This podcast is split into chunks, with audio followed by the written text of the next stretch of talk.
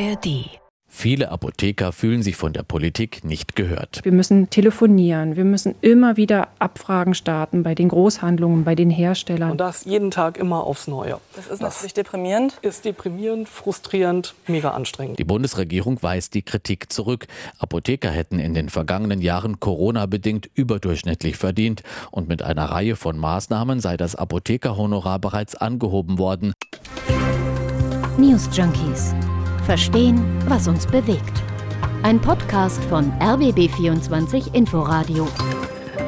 Wenn eine Berufsgruppe, die gemeinhin als gut bezahlt gilt, die in der Corona-Pandemie mehr verdient hat als weniger, wenn diese Berufsgruppe jetzt streikt, weil sie deutlich mehr Geld verdienen möchte, dann sorgt das für Aufsehen und für Diskussion. Vor allem dann, wenn es um den Gesundheitsbereich geht. Es sind nämlich die Apotheker, die morgen am Mittwoch streiken wollen, die einen Großteil der Apotheken dicht lassen und demonstrieren gehen wollen. Und zwar für mehr Geld und für weniger Bürokratie. Denn so sagen es die Apotheker, wenn jetzt nichts passieren würde, dann werden mehr und mehr Apotheken zumachen müssen und dann könne irgendwann kann in manchen Gegenden zumindest eine ausreichende Versorgung mit Medikamenten nicht mehr gewährleistet werden. Außerdem sagen die Apotheker, dass sie jetzt durch die häufigen Lieferengpässe viel mehr Arbeit haben aber gleichzeitig noch so bezahlt werden wie vor zehn Jahren. Diese Forderungen der Apotheker kommen allerdings zur Unzeit, sagen jetzt Kritiker des geplanten Streiks. Denn die Krankenkassen machen ja eh schon Minus und das würde Milliarden kosten. Also wer soll das bezahlen? Was steckt also genau hinter den Streikforderungen der Apotheker und wie wird das gerechtfertigt? Und was mache ich, wenn morgen die meisten Apotheken geschlossen sind, ich aber Medikamente brauche? All das beantworten Lisa Splanemann und Henrik Schröder heute an diesem Dienstag, dem 13. Juni bei den News Junkies. Also ich würde vorschlagen, fangen wir da mal an, was die Apotheker eigentlich genau wollen. Also warum morgen die mhm. meisten Apotheken geschlossen bleiben und es unter anderem hier bei uns in Berlin auch zu Demonstrationen ja. kommt. Also die Apotheker wollen schlicht 50 Prozent mehr Honorar für verschreibungspflichtige Medikamente. 50 Prozent. Also in Zahlen würde das bedeuten eine Vergütung von 12 Euro pro verkaufter Packung statt wie bis jetzt 8,35 Euro. Denn, das wusste ich persönlich äh, bislang übrigens gar nicht, die Apotheker Apotheken finanzieren sich wohl hauptsächlich über dieses sogenannte Fixum, also dieses Geld, was sie pro verkaufter Packung bekommen. Und der Spiegel hat das mal zusammengerechnet. Ähm, und der Spiegel sagt, im Jahr 2022 wurden 602 Millionen Packungen verschreibungspflichtiger Medikamente verkauft. Wenn man dieselbe Zahl jetzt auch für die Zukunft zugrunde legen würde, dann hätte man zusätzliche Kosten durch die Forderung der Apothekerinnen und Apotheker von rund 2,2 Milliarden Euro im Jahr. 50 Prozent Honorarerhöhung und 2,2 Milliarden Euro. Du hast sie ja gerade angesprochen. Mehr in einem Jahr klingt nach viel Geld. Das muss man eventuell auch mal einordnen, um da auch eine Vorstellung zu bekommen. Sonst denkt man ja, möglicherweise diese Forderung sei aus der Luft gegriffen. Könnte man glauben. Ja, also lass uns das vielleicht mal angucken. Die Apotheken sagen ja, seit 20 Jahren wurden die Honorare kaum erhöht, in den letzten zehn Jahren gar nicht, während die Tariflöhne um über 50 Prozent gestiegen seien. Naja, so ganz stimmt das nicht, oder? Also die Nacht- und Notdienstpauschalen wurden ja vor einer Weile angehoben, aber das ist wahrscheinlich nicht viel und reicht wahrscheinlich nicht. Die Arbeit der Apotheker habe sich in letzter Zeit einfach extrem erschwert, sei aufwendiger, komplizierter und stressiger geworden, weil eben mhm. oft Lieferengpässe ja. entstehen, sagt die ja. Branche. Damit argumentieren die Apotheker ja ganz stark mit diesen Lieferengpässen. Ja. Was die für den Arbeitsalltag der Apotheken bedeuten und warum es so viel stressiger geworden ist, hat Hendrikje Lamberts gestern dem RBB erklärt. Sie hat zwei Apotheken in Berlin und meinte, seitdem Medikamente öfter knapp seien, hat sie ganz andere Herausforderungen als vorher. Wir müssen telefonieren. Wir müssen immer wieder Abfragen starten bei den Großhandlungen, bei den Herstellern. Wir müssen mitunter stundenlang versuchen, die Ärzte zu erreichen, damit wir die auch im Boot haben, dass die darüber informiert sind, was jetzt passiert, dass man gegebenenfalls mit dem Patienten über eine Alternative beim Arzt jetzt sprechen muss, wenn wir nicht mehr versorgen können, beziehungsweise dass Einnahmepausen entstehen. Also die Lieferengpässe scheinen wirklich ein Problem zu sein äh, für die Apotheker, weil sie einfach viel mehr arbeiten müssen, weil sie viel mehr Stress haben, weil sie ständig gefordert sind und nicht einfach nur routinemäßig ihre Arbeit machen können. Und deswegen sagen die, wir brauchen mehr Geld, um dafür auch eine Anerkennung zu haben, um den Beruf attraktiv zu halten. Und wir brauchen mehr Flexibilität, also Bürokratie, das wünschen sie sich, soll auch abgebaut werden. Mhm. Du hast gerade das Thema Lieferengpässe angesprochen. Da wollen wir auch nachher nochmal ausführlicher drauf zu sprechen kommen. Da gibt es nämlich ein Arzneimittel-Lieferengpassgesetz. Klingt erstmal klingt sehr sperrig, aber das ist auf jeden Fall eine Betrachtung wert. Also das nehmen wir nachher nochmal auf. Ja.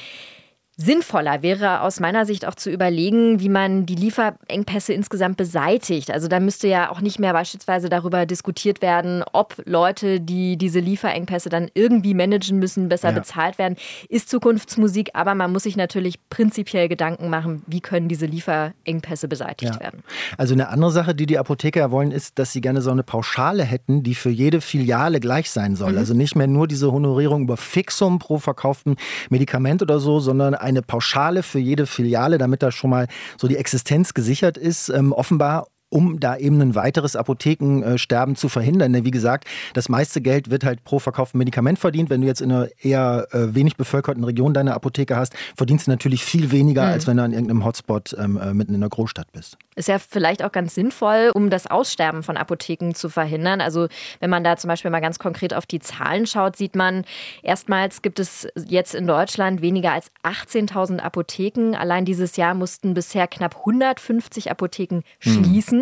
Damit haben wir in Deutschland auf 10.000 Personen gerechnet, 22 Apotheken. Wenn man das mit Europa vergleicht, dann sieht man den europäischen Durchschnitt, der liegt so bei 32 Apotheken auf 10.000 Personen. Ja. Mhm. Aber was ich mich jetzt auch an dieser Stelle frage, wo wir vielleicht mal drüber diskutieren könnten, ob das eine alternative Möglichkeit wäre, warum diese Pauschale für jede Filiale, also für alle generell gilt, ja. warum aber nicht für Apotheken, die wirklich jetzt in den Regionen Dienste leisten, in denen weniger los ist, ähm, sodass man das vielleicht entsprechend ja, hm. zuteilt. Also du meinst nicht, warum nicht nur für Apotheken, die eben dann auch förderbedürftig sind in gewissem Sinne? Ja, genau. Warum für alle? Ich weiß es nicht, ob da eine gewisse Gerechtigkeit bewahrt werden muss mhm. und das nicht sonst vielleicht auch Wettbewerbsverzerrung äh, ist, wenn man jetzt anfängt, mhm. bestimmte Gegenden zu subventionieren und andere nicht. Das wäre wahrscheinlich äh, rechtlich sehr schwer umsetzbar. Also einige Apotheken betonen, es gehe um die ja, tatsächliche einfache Existenz. Also die Apotheker gehen inzwischen so weit, dass sie sagen, die Grundversorgung sei so einfach nicht mehr zu gewährleisten. Also das in einigen mhm. Regionen mhm. ist aber natürlich ein entsprechendes Schreckensszenario. Auf der anderen Seite, das hat ja seinen Grund, dass immer mehr Leute Medikamente online bestellen. Also was ja auch mit ein Grund dafür ist, dass die Apotheker jetzt auch über Einbußen klagen mhm. und so. Wenn die Online-Anbieter das billiger machen können und ich die Medikamente nicht jetzt sofort in dieser Minute brauche, ähm, sondern vielleicht auch einen Tag warten kann und auch nach Absprache mit dem Arzt weiß, was ich da wie oft und so nehme. Also jetzt ein bisschen provokant gefragt, wozu brauche ich denn noch jemanden, der mir das lächelnd über die Ladentheke reicht? Weil wer mehr macht er dann ja nicht in dem Moment. Naja, aber gerade mit Blick auf ländliche Strukturen beispielsweise hast du ja, da gibt es ja auch mehrere ältere Menschen, die dort leben, die vielleicht nicht allzu firm sind, wenn sie im Internet bestellen, also die teilweise gar nicht ähm, diese, diese Online-Apotheken nutzen können, auch möglicherweise mehr Beratung benötigen, weil dann mehr Medikamente zum Beispiel genommen werden. Dann ergibt natürlich die Apotheke vor Ort absolut Sinn. Und wenn die jetzt aber wegfällt, eben durch diese starke Online-Konkurrenz, dann stelle ich mir das schon auch bedrohlich vor. Aber auf dem Land hast du das ja auch eher, dass die Apotheker ihre Kundinnen und Kunden dann irgendwann kennen. Mhm. Also, dass sie die dann tatsächlich auch beraten können und, und wissen, was der Kunde so an Krankheiten hat. In, in der Stadt denke ich oft, ich gehe, also ich persönlich jetzt gehe mal zu jener Apotheke, mal zu einer anderen, je nachdem, wo ich gerade langkomme und dann kaufe ich da, was weiß ich, ein Antibiotikum, wo mir die Ärztin schon gesagt hat, dreimal eine am Tag und zu Ende nehmen. Wozu brauche ich da jemanden, der 12 Euro Provision für sowas bekommt? Das ist ja fast so viel, wie eine Verkäuferin pro Stunde kriegt. Jetzt mal so ein bisschen äh, trivial aufgerechnet und die macht in dem Fall ja auch nichts anderes. Wie realistisch ist es denn, dass die Apotheker jetzt mit ihren Forderungen, über die wir gerade gesprochen haben, auch tatsächlich durchkommen, also dass das durchgesetzt mhm. wird? Also der Gesundheitsminister Karl Lauterbach hat sich ja geäußert am Sonntag schon, da hat er gesagt, also er sehe da derzeit überhaupt keinen Spielraum, äh, um den Apothekern da ihre Wünsche zu erfüllen. Die Krankenkassen hätten eh schon Finanzprobleme und der Finanzminister kürzt zeitgleich auch noch die Mittel. Also für höhere Honorare ist da einfach nichts da. Also mit Blick auf die Krankenkassen, die erwarten ja eh schon weitere Defizite, also auch schon ohne, dass die Forderung der Apotheken eingepreist wäre. Stichwort Beitragserhöhung. Also wenn man sich überlegt, dass viele andere ihre Existenzgrundlage verloren haben in der Pandemie oder wirklich erschütternde Einbußen hatten und da ist da ein Berufszweig, der war nachweislich Krisenprofiteur und will jetzt so viel mehr, schwer zu vermitteln, glaube ich. Also gucken wir jetzt nochmal genauer auf diese Lieferengpässe. Das war ja jetzt die ganze Zeit so ein bisschen das Schlüsselwort. Ähm, mhm. hat ja, haben ja vielleicht viele in letzter Zeit selber erlebt, man geht in die Apotheke, will ein bestimmtes Nasenspray haben oder nur eine Packung Paracetamol und dann ist das Medikament von dem einen Hersteller nicht lieferbar. In den meisten Fällen wenig tragisch, ne? nimmt man eben einen anderen Hersteller, ähm, aber eben ja, nicht in allen Fällen. Ja, genau. Problematisch wird es ja dann, wenn die Lieferengpässe zum Beispiel bei konkreten Medikamenten entstehen, auf die dann die Patienten auch tatsächlich angewiesen sind oder wenn zum Beispiel eine ganze Arzneimittelgruppe davon betroffen ist, die dann schlussendlich nicht lieferbar sind. Es gibt ja diese Lieferprobleme in der Pharmabranche äh, eigentlich schon länger. Ne? Also spätestens in den letzten Corona-Jahren ist das deutlich geworden, dass äh, besonders von Lieferschwierigkeiten betroffen ähm, waren zum Beispiel die Antibiotika. Rund um Weihnachten wurden dann die Fiebersäfte für Kinder knapp. Also das war dann mm. natürlich für viele auch so ein Weckruf, ne? weil wenn es um Kindergesundheit mm, geht, Fiebersäfte, ja. das kann auch mal bedrohlich werden. Da ist dann ja natürlich Alarm. Ja, die Präsidentin der Apothekerkammer Berlin, Kerstin Kemmeritz, hat vor knapp einer Woche im RBB Fernsehen darüber berichtet, wo sie nach wie vor aktuell Lieferengpässe sieht. Also wir haben sowohl verschreibungspflichtige als auch freiverkäufliche Medikamente, wo es einfach nichts mehr gibt. Momentan beispielsweise ganz, ganz viel Antibiotika immer noch, Cholesterinsenker, Diabetesmittel, Insulin, Nasensprays, Antiallergika, Hustensäfte. Also die Palette reißt leider nicht ab. Okay, krass, sogar Insulin und Diabetesmittel sind teilweise schwer lieferbar. Ja, und genau das kann natürlich gesundheitliche Auswirkungen dann für die Patienten bedeuten. Die Apotheken und Ärzte versuchen in solchen Situationen natürlich dann doch noch eine passende Lösung zu finden. Mhm. Das ist ja auch irgendwie ihre Aufgabe und auch ihr Anspruch, nehme ich mal an. Da wird dann natürlich viel rumtelefoniert, da werden die Händler angerufen oder der Apotheker kontaktiert den Arzt, ob der Patient nicht auch ein anderes Medikament bekommen kann. Also klar, das ist schon nachvollziehbar, dass das alles mit viel Aufwand verbunden ist, dass das Zeit kostet dass das Geld kostet. Was ich mich dann frage, äh, bei dieser Stelle jetzt mal so ein bisschen mhm. weg, nur von den Apothekern, so, woher kommen überhaupt diese Lieferprobleme? Also wie kann das entstehen? Ja, da kommen momentan tatsächlich mehrere Probleme zusammen. Einerseits, viele Arzneimittelfirmen lassen ihre Produkte im Ausland produzieren oder beziehen zum Beispiel einzelne Bestandteile aus dem Ausland. Und das hat Kostengründe, ganz klar. In der Regel sind nämlich die Produktionskosten im Ausland billiger, beispielsweise in Asien. Also die Herstellung wird entsprechend ausgelagert. Das heißt dann aber eben auch im Umkehrschluss, die Produkte und Bestandteile müssen dann irgendwie nach Deutschland wieder gelangen. Und diese Lieferkettensituation, Situation, äh, haben wir ja alle erlebt, war zuletzt sehr, sehr angespannt. Da hat es immer mal wieder ordentlich geknirscht. Und dazu kommt, vor allem in den letzten Corona-Jahren sind wegen hoher Nachfrage weltweit die Transportkosten enorm gestiegen. Die Logistik hat sich also verteuert, also mhm. auch ein Kostenaspekt. Aber ich meine, die Herstellungskosten werden sich auch verteuert haben, ne, in diesem Fall. Mhm. Ja, auf jeden Fall, da hast du vollkommen recht.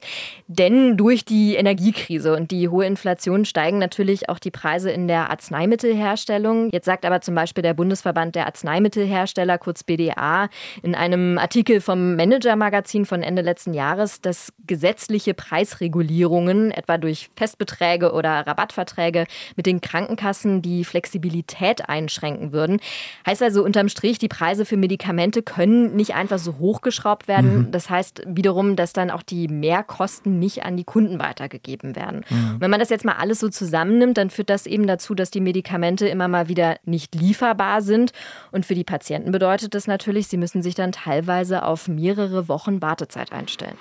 Gut, also dann ist das Problem somit definiert. Die Frage ist, was ist die Lösung? Also eine Option wäre ja, die Apotheken könnten die Arzneimittel selber herstellen. Ne? Kann man ja, ja, mal drüber nachdenken. Geht aber nur bedingt, sagt Präsidentin der Apothekerkammer Berlin, Kerstin Kemmeritz. Also ist ein Megatropfen nur auf den heißen Stein, weil es ist sehr, sehr aufwendig, dauert lange, wird auch schlecht bezahlt und die Apothekenteams sind absolut am Ende der Kapazitäten. Bei Fiebersäften mag das noch gehen, das haben wir also vor Weihnachten gemacht in den Notdiensten. Bei Antibiotikasäften funktioniert das nicht, weil wir haben auch schon keine Wirkstoffe mehr, aus denen wir das herstellen könnten. Und die halten sich auch nicht sehr lange. Also da kommt das leider eigentlich gar nicht in Frage. Eine andere Option, über die man vielleicht nachdenkt, ist, man könnte ja theoretisch auch aus anderen europäischen Ländern Medikamente beziehen. Aber auch das hält die Präsidentin der Apothekerkammer Berlin für keine gute Option. Sie sagt nämlich, einerseits sei das erstmal schwierig durchzuführen, unter anderem wegen des bürokratischen Aufwands. Andererseits haben die Lieferländer dann auch natürlich weniger Medikamente im eigenen Land. Auch das eine unschöne Situation. Mhm. Längerfristig ist geplant, auf jeden Fall die Produktion von Medikamenten wieder zu regionalisieren, also hierher zu holen, um eben die Lieferkettenprobleme, die unkalkulierbaren Preissteigerungen zu umgehen, zu verbessern oder ja komplett vorzubeugen. Hm. Das ist natürlich ein weiter Weg und dauert. Mhm. Und auch dieses Lieferengpassgesetz soll ja die Situation ähm, verbessern. Das Gesetz hat die Bundesregierung angestoßen und das soll zum Beispiel den Handlungsspielraum für die Pharmabranche vergrößern was auch immer das bedeutet. Also auf der Website des Bundesgesundheitsministeriums kann man zum Beispiel unter anderem sehen, da gibt es einen Punkt, der angegeben ist, wenn ein Arzneimittel nicht verfügbar ist, dann dürfen Apothekerinnen, Apotheker ein wirkstoffgleiches Arzneimittel abgeben. Also da wird ja bislang viel hin und her telefoniert mit dem Arzt und auch zum Beispiel die Kostenvorgaben sollen angepasst und gelockert werden. Es gibt aber durchaus Leute, die sagen, das Arzneimittellieferengpass Bekämpfungs- und Versorgungsverbesserungsgesetz nicht Sehr schlecht, gut, ne? Ja. gut gemacht, Guter oder? Fast gerappt. Ja. Denen das nicht weit genug geht. Auch Kerstin Kemmeritz guckt mit Bauchschmerzen auf die drohenden Wintermonate. Also richtig große Vorfreude kommt da nicht auf, weil es wird sich nicht wirklich viel verbessern, wenn das ALP-VVG, das Arzneimittelieferengpassbekämpfungs- und Versorgungsverbesserungsgesetz, so durchkommt, ja. wie es im Moment geplant ist, weil das wird nicht reichen. Man hat zwar die Festbeträge für die Kinderarzneimittel aufgehoben, aber der Preis, den die Hersteller nehmen dürfen und aufschlagen dürfen, ist so weit begrenzt, dass sie deshalb nicht unbedingt wahnsinnig viel mehr produzieren und in Deutschland verkaufen wollen werden. Mhm. Also da muss noch einiges geändert werden, um eben die Liefersituation zu verbessern, so die Forderung. So, und jetzt findet auch wegen der aktuell angespannten Liefersituation der Pharmaindustrie morgen eben der große Apothekerstreik statt. Wo, wie lange, welche Apotheken sind betroffen? Das hätte ich gerne an dieser Stelle mal geklärt. Also, festhalten können wir, der Protesttag findet bundesweit statt. Das heißt, dass voraussichtlich in ganz Deutschland die Apotheken morgen geschlossen bleiben. Die Branche rechnet mit einer hohen Teilnehmerzahl und wer jetzt erfahren möchte, ob dann die Apotheke doch geöffnet hat, da am besten online auf der jeweiligen Internetseite schauen. Ich habe mich da heute mal im Netz ein bisschen durchgeklickt. Einige Apotheken informieren auch heute schon darüber, dass sie da morgen eben geschlossen bleiben. Mhm. So, was ist jetzt aber, wenn man morgen dringend Medikamente benötigt? Der Saarländische Apothekerverein sagt, lieber heute noch schnell die benötigten Arzneimittel kaufen, wenn man da schon weiß, dass man die brauchen wird. Und falls es aber morgen wirklich knirsch kommen sollte, es gibt ja auch einen Auftrag an die Apotheken. Die können ja und dürfen gar nicht alle schließen. Also es wird gewisse Notdienstapotheken geben, wo man im allergrößten Notfall dann doch Medikamente kaufen können wird. Das war's von uns für heute. Wenn ihr direkt weiterhören wollt, dann haben wir noch einen Tipp für euch. Heute startet nämlich der Podcast Weltmacht China in die vierte Staffel. Ein Team aus aktuellen und ehemaligen China-Korrespondentinnen, Korrespondenten schaut da in und auf das Land und räumt auch mit einigen Klischees auf. Welt, Macht, China und natürlich auch die News Junkies findet ihr überall, zum Beispiel in der ARD Audiothek und auf rbb24 inforadio.de slash podcasts. Wir hören uns morgen wieder und sagen bis dahin Tschüss, Hendrik Schröder und Lisa Splanemann. Ciao. News Junkies. Verstehen, was uns bewegt. Ein Podcast von RBB24 Inforadio. Wir lieben das Warum.